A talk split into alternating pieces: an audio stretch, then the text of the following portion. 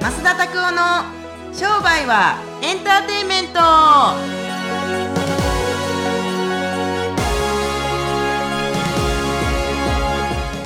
ウェルカムトゥ商売はエンターテインメントということで、ね今日ははいすごい声高らかだと思うんですけど、はい。いつもよりも声が大きいね。そうなんですよ、はいなんでだと思いますかいやー、なんでやろう。あの、あれか。あのー、そろそろ僕のお腹は治ってきたからっていう感じもあるんですかね。妊娠中なんです違うか違う違う違う違う。あのさ、あの ー、多分ね、あんま受けへんこと言わんといて。あーすいませんういやー、いや今日はねあの私逆襲しよう聞かかへんなのとかい、思ほんっで。て、うんはいそうはそいう逆襲。そうお今何 街でほんまか、お前。 いやだいぶんとこの後が苦しいぞ、これ。本当ですか、うんし感ょじですごいすけど。ですよ本屋さんでおあの見つからなくてですね結構本がああああ実はあのこん先週お話しした「田舎の商売人はがいはいなぜはいこんな結果に」っていう本をはいねはいはい本屋さんで見ようと思ってはい本屋さん行ったんですよこんおそしたらやっぱりなまんまとあんまり目立た ないはそうですね そうなんか昭和のデザインですからねそうあの、まさかかの目立たない,、はいはいはいあの昭和スタイルのためいいね見つけられなかったんですよ。おーそうですねであのー店員さんに毎回聞くんですね。うんうん檀家さん聞くと「いや田舎の商売人の本」って聞くと「あっー!」ってて言ってそうそうに出てくるから面白いよねそうなんですだから結構逆襲してこのタイトルが逆襲してるなってもうあの店員さんの心をつかるわしづかみにしてるんじゃないかなと思ってて多分店長とかが田舎の本屋さんは呼んでんじゃない呼んでから自田舎じゃなくて都会で売ってたんですよああそうなんやこの前は恵比寿のねあー有林堂さんですごいねそうでもね他の本が上に乗っかってて見つからなかったっていう悲惨私はもうこれ逆襲しようかなってい田舎の商売人の本が都会に売ってるってちょっと面白いね確かうんに確かに田舎に売ればいいのにね確かにみんなね田舎に行きたい願望が最近流行ってるらしくって、えーそうなん東です京ねに東京でこうずっと消耗してるのはダサいっていうああなるほどなるほどなんで、こはいうはい田舎でも商売できる方法をこれでね知りたいっていう人もいるんじゃないでしょうか。あーということで、そう今そう日なんでテンション高らかだったかというとですね、はいはいなんとこの田舎の商売人がなぜこんな結果にの本から、うんうんうんなんとファイル8おファイル8に出てきている高橋京美先生にお越しいただいてるんですよ。あーすげー今日はゲはスいト、、ということで、すごい高ね橋さんをお呼びする前にちょっと高橋さんのご紹介をさせていただきたいと思うんですけど、はいはいあの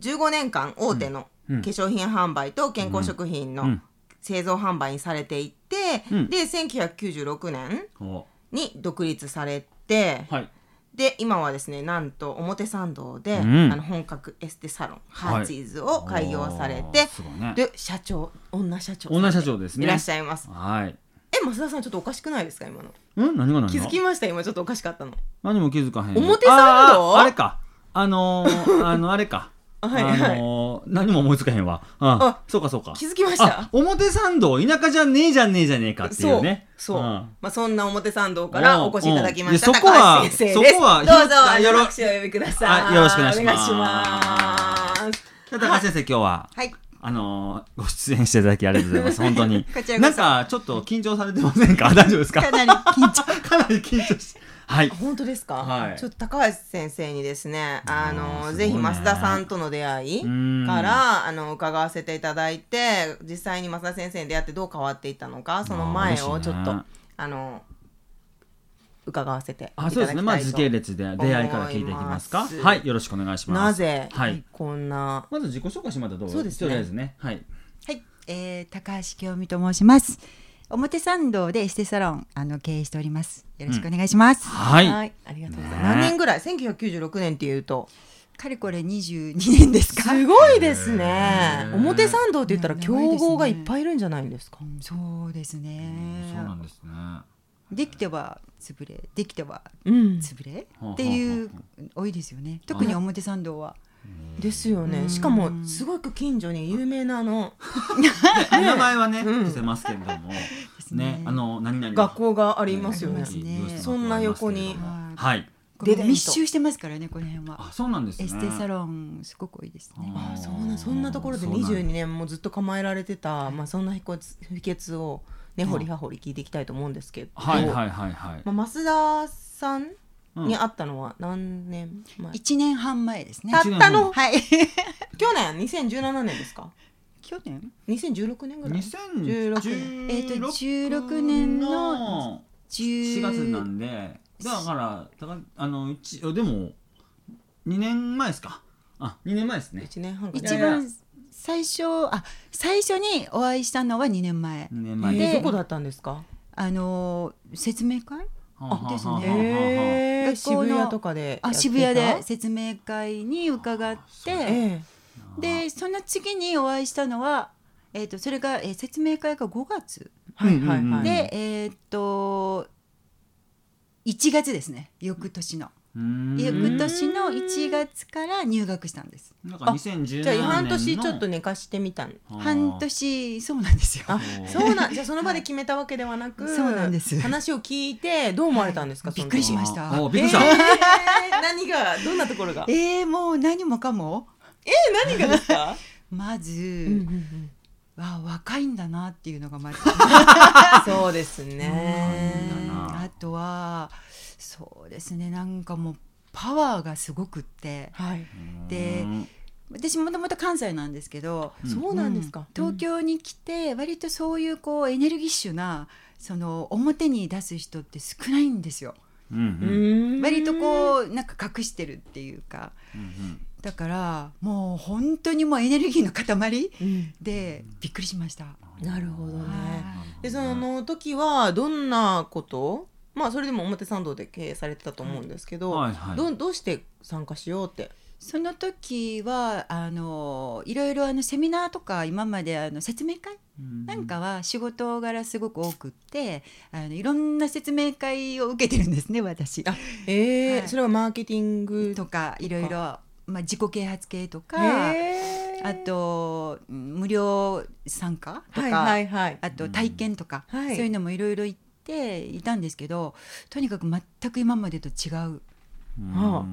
タイプ、タイプうんタイプ言ってることも。あ言ってることも違ったんですそうか違いましたねなんかあの本当にストレートにあのお金を儲けるぞっていうそんなストレートに、あうん人生お金じゃないっていう人が多いですから、まあ、ね、ほとんどやっぱりそうなんですけ どそのそれも一元一元さんっていうか知らないねあのゲストの人ばっかりじゃないですか、はいはいそこでそんなに堂々と言えるっていうのがもうすごいなと思って。へーでもそこで申し込まなかったその時にそうなんですよ。あのあ申し込もうと思ったんですけど、はい私当時はあのお店でサロンでサロンワークにずっと毎日出てたんですね。うんうんうんでカウンセリングとかあの全部自分でやってましたから、はいうん一だ人からでもスタッフさんもいらっいしゃっやスタッフもいたんですけどカウンセリングはもう私が担当だったので、はいうんメインでうへんーだからとても抜けれない。はいで説明会のもうすぐ翌週とかだったんですよねその授業うんが,、スタートがうん始まるのが。うんうんだからちょっと今回は無理だなと思って、うんあの行かなかったんですけど、なるほど、うんうんうんうんで温めていただいて半年後ぐらいにもう一度申し込ん、あのはい始まるよっていう時に、はい、あへえでこの半年の間に休めるように調整したってなんかここにも書いてあったんですけど、土曜日なんてうんうんエステ業界で言ったら一番、もう犯罪ですもう土曜日に 犯罪休ですむかとかもう犯罪行為に等しいぐらいのなんいや本当そうなんですよどどういう犯罪もうあのとにかく稼ぎ時土曜日が土曜日日曜日が。へえまあ、お店にもよるんだと思うんですけど、は私のサロンはもうそうでしたねもう何年もだから土土曜日日曜日でほとんどの売り上げを確保するっていう うんだから月に何日かしかねないですからそこで休むとか、うんもうとんでもない、うんそんな人見たこともないし、っはいはいていうでそれを半年かけてどうやって調整したんですそれがですね不思議なんですけどそういうふうにあのなるつもりでなったわけではなく先生のその授業でいろいろあの、まあ、宿題だったりとかあの課題が出るんですね。でそれをただやってただけなんですよ。あ入る前からいやいやあのあその時は入塾した時はもう思い切って休んだんです。あなるほど怖かったけれども、もうそれはそそううでですすよそうです。でそこから課題をやり始め一日そうてですそうです入塾して、はいうんでどういうふうに変わっていかれたんですかあの先生の授業の内容をスタッフにもシェアしたんですね。うんあーですごい面白くおかしくあのスタッフも聞いてくれて、はいでだんだんだんだん気づいたらなんか変化してた感じええだからいつからとかあんまり記憶にないんです よね。ええちなみに半年一応コース半年じゃないですか、は半年した最初の半年のタームではどんな風に変わっていたか記憶にありますかあります最初の時は、えー、と先生の課題が高額商品だったんですね、はいあと値上げはい、でそれがなかなかできなくって、うん値上げが。ううん、で値上げした時ももうすごく苦しかったっていうか、はいまあ、でも思い切ってやってみたんですけどでその当時まではまだあの私もカウンセリングに入っていて、はいでもだんだんだんだんその値上げをした時にスタッフの教育をちょっと強化したっていうか、あーそれでいや本当になんか気づいたらできるようになってたっていう感じ、うんいつからとか全然わかんないですね。実際にあの当時 MST マスター塾でしたけれども動画とかを皆さんで見たとかスタッフの皆さんで見たとかはあるんですかみみんなで見るとか動画をみんなで見て勉強会やりましょうとかあスタッフの動みんな画とはあの見ましたね。あーなるほどその時のスタッフさんの印象はどうでしたか最初はもうびっくりしたみたいで、あー高瀬と同じ印象だったんですねそうです結局えうんちなみにどんなところに皆さんびっくりされるんです例えばその最初はってうんだって足にあ机に足を置けると かそういうとこいやろそういうんじゃないんです けど、はい大体あの外部から講師の方とか、ま、あのお招きしてねあのサロンの中でも講習とか、はいあのしていただいたこともあるんですけどマーケティングのでとすかかそうですねあとメンタルとかいろいろですね。うんうんうんうんでも大体はあの、まあ、すごくあの常識的なことをすごく分かりやすくああなるほどなっていう感じのお話がほとんどなんですよ。はい、うんうんうんでその時はあのあいいお話だったねなんですけど、はい残らないんですよね頭にああなるほどーだから実践に生かせないっていうかう、んうんうんうんでそういうあの経験者がうちも多いので、はいそういうのはもう慣れちゃってるんですね。うんうんうんだから、まあ、増田先生の最初あの動画、はいあ一番最初はこれですこのあれを見て まずみんなびっくりしたみたいなこ何これあ人を持ち上げてたとかそうでらすそうですあーなんか生徒さんよく持ち上げてましたよあねーあの頃なるほど趣味だったんですよねあれがねそうで ですねあの自分の力持ちをアピールするがごとくそうそう軽い女性ばっか上げてましたけどもあれでなんか、ね、重い女性はちょっとあれい重い女性もあげられやま一すよね回やったんですよ実際に私も上げてもらえませんかってやったんですけどちょっとこれは体重俺ら重い重いなと思った時は壊れると思ったんでまあ50キロ前後の方たちだけ基本的に上げてるような感じですねはいパフォーマンスそうそうそうそうそうあれがびっくりしたんですかちょっとびっくりしてそれと全然あのあの売り上げと関係ないよう にあのちょっとあの私には聞こえるしリスナーさんの皆さんにも聞こえると思うんですけどそうやでっすぱねそういう印象がなんか学びにつなうん、そうですねやっぱりこうすごいっていうすごいうんめったに、まあ、一生のうちで もね、そんなに巡り合うことができない人だよっていほうどそういう私のイメージがあったので、はいで それがやっぱ多分伝わるんでしょうねうんあだからスタッフも「えどんどんな感じ?」みたいなあなんかお笑い芸人みたいないやそんな感じはなそうう感じいですもないですか、あの、やっぱりマーケティングとかの今までにあの習ったことがないようなあのあとはあのすぐに結果が出る売り上げの上げ方とか。はいそのすぐにはいすぐにそういったのを実際にあの私がサロンでやってますから、はい先生に教えていただいたことをスタッフにシェアしているのでそれで実際に売り上げがすぐ上がるのでだからスタッフも「あやっぱすごい先生なんですね」っていう「頑張って毎月行ってください」ってそんな感じであーしそったか。そっか、あでじゃあスタッフさんも送り出そうしでてすそうです喜んでうん送り出してくれるようになって、でその頃は月土曜日だけご参加いただいてたんでえすかーっ、といや土日でえーあ土曜日ですね、ううんん土曜日だけですへえ実際に半年経って売り上げはどれぐらい変わったいやそれがすごく上がったんですよ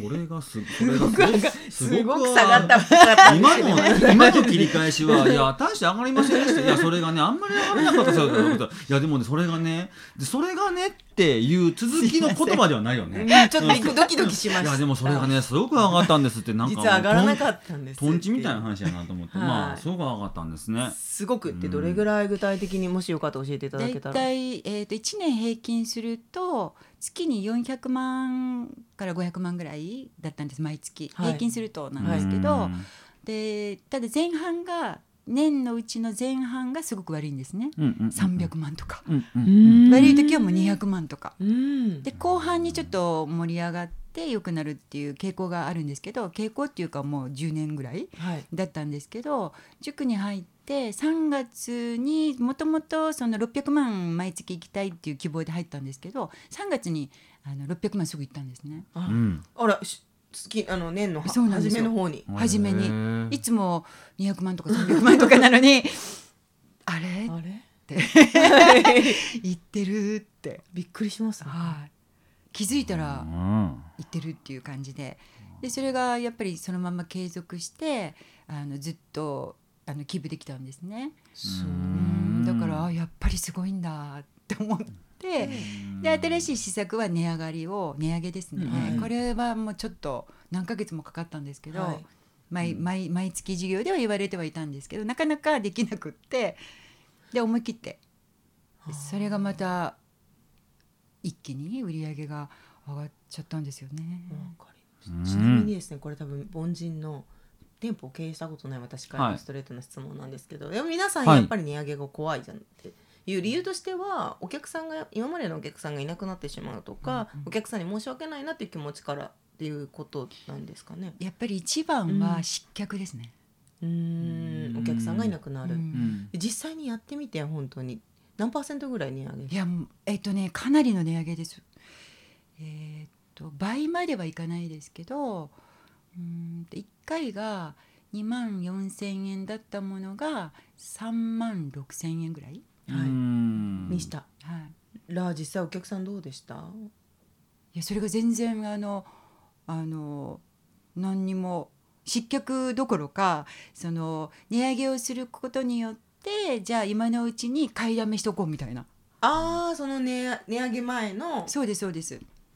値上げ前でその値上げした金額よりもちょっとお安くして会員の方だけはいあのご提案したんですね、はいそしたらあのまあ値上げをすることであのあんまりたくさんの新規のお客様を取らないで既存のお客様を大事にしたいっていう趣旨で値上げをお伝えしたんですけど、意外とすごい喜んでいただいてそっちの方がいいですっていう。ええでうん割とそこであの、また売り上げが上うがっん、てしま今った、のうちにじゃあ買ってきますっていうのでそれで売り上げもすごく上がったんですね。ちなみにそのかクーポン券っていうんですかそうですのそうで早すめに買ってくださった方の、もう引き続きそのじゃあ次そうですキキープして来てくださってるんですずかっといらっしゃってますそのことで失脚した方って一人もいらっしゃらないんですよ青えーだからびっくりですねうん何年もあす何ヶ月もできなかった値上げを結構しはてい素直にやったらうん素直にやってみたあららあの全然そんな失脚どころかやっぱりそのそういうお店の方がいいっていううんお客様のやり始める前は高橋先生も実際に失脚するだろうなと思ってませんでした思って値上ましたげする時って思ってましたで実際に失脚パーセンテージが0%、 0%うんすごいですねだから逆にでもひ私消費者として質問なんですけど、うんうんやっぱ頻度が下がったりとかしないんですかねい、やそれが全然変わらずあーじゃあ適度なプライスだったんですかねどうでたすかだちょっと金額的にはその新しい金額よりも会員の方なのでその感謝の気持ちを込めて、はいそれよりもちょっとお安くしてるからあそれにすごく感動してくれて、あなるほどね、あ会員特典みいたいなな感じでしたね。へえすごい面白い施策あがのーうんまあ高橋先生だけに限らずに値上げがうまくいくっていう理由はとても簡単で本人たちは値上げをしたりするとなんか特別な理由がない限りはやっぱ値上げできない別に商品のクオリティが上がったわけでもないのに例えば今の2.4から3.6って大体1.6倍なんですよ、はい1.6 1.6倍なんですけれども1.6倍以上のなんか価値がないと人は買ってくれないだろうだから値上げできませんって言って販売してない人たちがいるんですけれどもでもねよく考えてみたらね昔まで200万円のカローラが今は400万ぐらいするんですよ2倍するわけじゃないですかでもじゃあクオリティ上がったんかトヨタって言われたらそんなやつはそもそも買わないんですよっていうので結局商品のクオリティを問うてんのは僕たち売り手側だけで買い手の人たちは特に新規のお客様たちなんかはわからないわけですよ商品のクオリティが。でこれ有名な話ですけれどもねあのスターバックスのコーヒーっていうのは販売された10年前からしてみたらクオリティは下がってるんですけども、ね、値段はプラスタックスもついてプラスどんどんどんどん2年に1回値上げしてるんですよだって最初スタバのコーヒーって280円だったんですよでも今はだいたい1.2倍ぐらいかなになってプラスタックスがついてるんでフラペチーノ横頼んだら500円とか平気でするじゃないですか、もっとしますよもっとするんうん1000ですか円近くかかっちゃうあーするんですかねえ多僕は分飲まないかわはん私も飲まないから分かんないですけどでも1,000円近くしてるはずでもそれに対してね新しいお客さんはもっと得意んですけど昔のお客さんなんかっていうのも全然聞かないですよ昔がスタバ安かったから最近買わへんけどとかいうお客さんとかいないんですよ、だんだん増客をしていくっていうのが、まさに高橋先生のサロンでちょっとちょっと規模は違いますけれども現象としては同じことが起こってるってことなので、はいありがとうございます、はいすごいあの今日あのすごい具体的に何をすればいいかうんうんうんうん一つのティップをもらえたんじゃないかなと思います、実際にねこう商売を値上げしてやり始めたことで高橋先生の何ですかねビジネスに対する考え方とかって変わられました、うん変わりましたね、うんどんな風に変わったかもしよかったら、うんやっぱりその思い込み、うんうんその自分でその気づかない思い込みっていうのがもうすごく根強くあることと、そのことってやっぱり自分では気づかないので、なるほど、ね、人と会うことはい、そのどんな人に会うかがすごくそのビジネス成功の鍵だなっていうのをすごく感じますね。はい、ありがとうございますすごいねマサさんははいどうですか、高橋先生のあの変化を見てきてうん普通あの普通ごごくごくごくごく普通にあの単純に伸びてきてだって僕は商売というか人生の成功は絶対素直になることだと思ってるんでただただ聞いたことをやりましたよ売り上げ上がりましたわあ先生ありがとうございましたとかっていつもハグされるんですけれどもけれども僕からしてみたらメソッドとして確立されてるものだと自分で思ってるんで上がって普通やでっていうのがやっぱありますよね確かに僕も最初は、えーこのメソッドを自分がやってきたものをお客さんに渡していってうまくいくこともうまくいかないこともあったから再現性がある時もあるしない時もあるわけじゃないですかだからたまたま出たんですよとかっていうのもあるんですけれどもここ最近のやっぱり、えー SG のこの商売の学校の人たちの結果出す人たちっていうのはまさに素直な人たちが多いでこれだけやっぱ実践するっていうし、だから増田さんはできないですからね値値上げは生生徒さんしかできないじゃないですか意味わかります増田さん自身の商品は増田さんが値上げできるけど、あはいはい高橋先生がやらなかったら結果出なかったので、うんやっぱ増田さんのメソッドもいいかもしれないけれどやっぱり自分で実践された高橋さんっていうのがすごいですよねやっぱり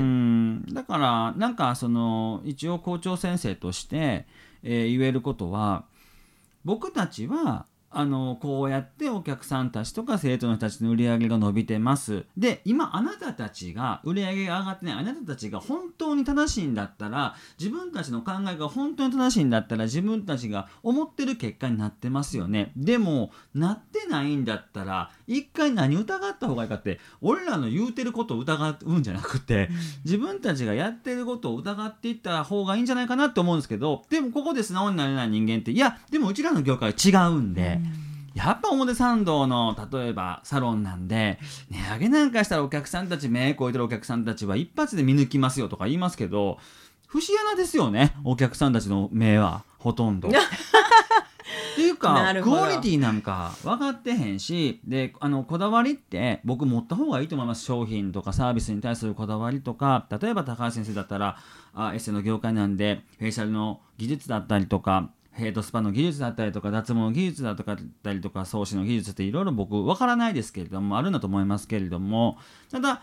客も来てへんのに技術磨いたってどないすんねと。でカウンセリングの技術をえーカウンセリングの技術を磨いたところでそれをアピールするお客さんたちがいないですからやっぱその辺を、ね、こうやってこのお客さんにはこうやって告知していたいたらどうですかってある時に高橋先生と一回、あのーコーヒーを飲ませていただく機会があってその時に LINE アットの使い方というかプロモーションのやり方をこうやって1週間以内にこうやればいいんじゃないですかって言って言って僕まあ軽い気持ちで 言ったのがすごいそれでまた何百万も売り上げ上何しげられて笑いになてる。相性いいですよね絶対うねん、だしこの時にこういうふうにある程度告知しておいてここでちゃんと販売の提案をしたらいいんじゃないですかあそれ即やりますって言って多分きっ実践とが帰早いってすぐやってますからすごいですねだしこの僕はどうやったら人間は素直になるかどうかは知らないですけれどもでもその素直さっていうのが高橋先生とかのやっぱり成功の要因、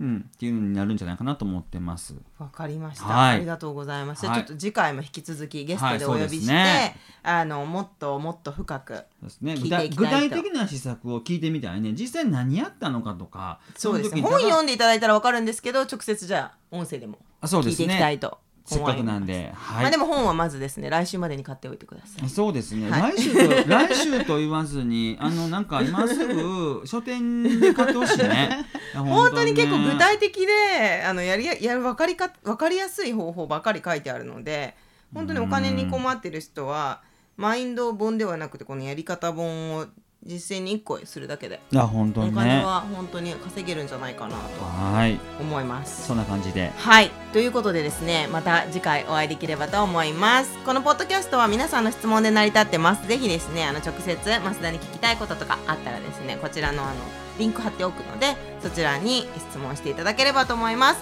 それではまた次回お会いしましょうさようさよなならら